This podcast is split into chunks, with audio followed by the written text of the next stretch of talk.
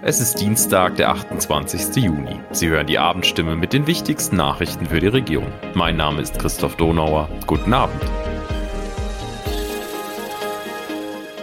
Und das sind heute unsere Themen.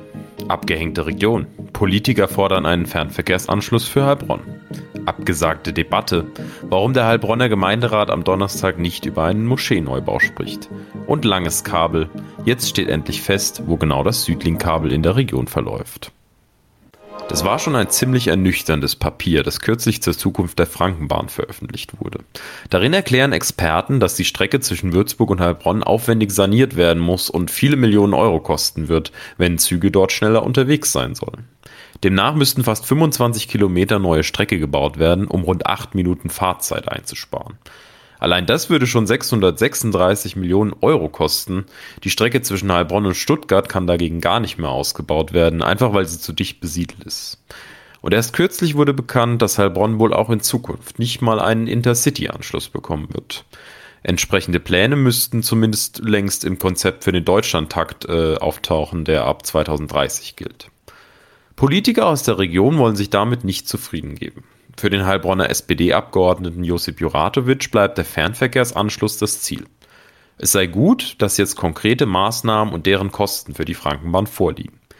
Der Heilbronner FDP-Abgeordnete Michael Link findet, dass die lange Fahrzeit nicht bedeuten muss, dass Intercity-Züge auf der Strecke generell nicht sinnvoll sind. Die grüne Landtagsabgeordnete Gudula Achterberg findet, dass vor allem die Zuverlässigkeit der Züge auf der Frankenbahn verbessert werden muss. Eigentlich hätte der Heilbronner Gemeinderat am Donnerstag über ein umstrittenes Thema diskutieren sollen. Gemeint ist der geplante Bau eines Kulturzentrums mit Moschee der DITIB-Gemeinde Heilbronn an der Weinsberger Straße. Der Tagesordnungspunkt ist nun jedoch abgesetzt. Nach Informationen unserer Redaktion wollen sich der Gemeinderat und Vertreter der türkisch-islamischen Gemeinde nochmal zusammensetzen und über das Projekt beraten.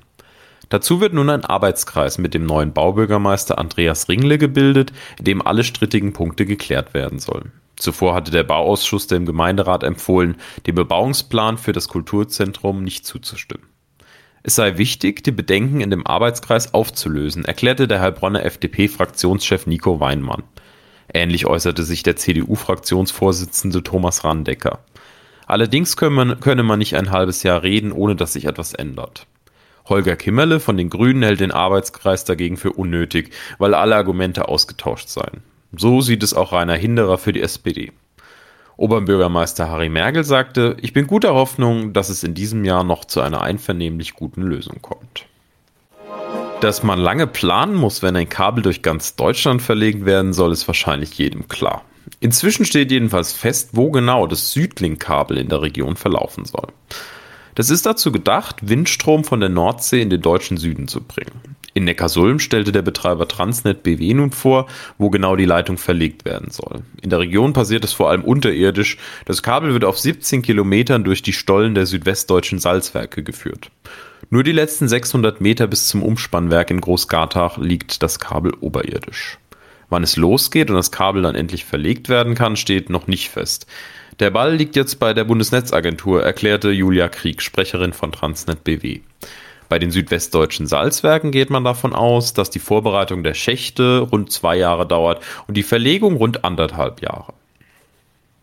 Soweit die wichtigsten Nachrichten am Abend. Mehr und ausführlichere Informationen für die Region finden Sie in unseren Zeitungen oder auf stimme.de.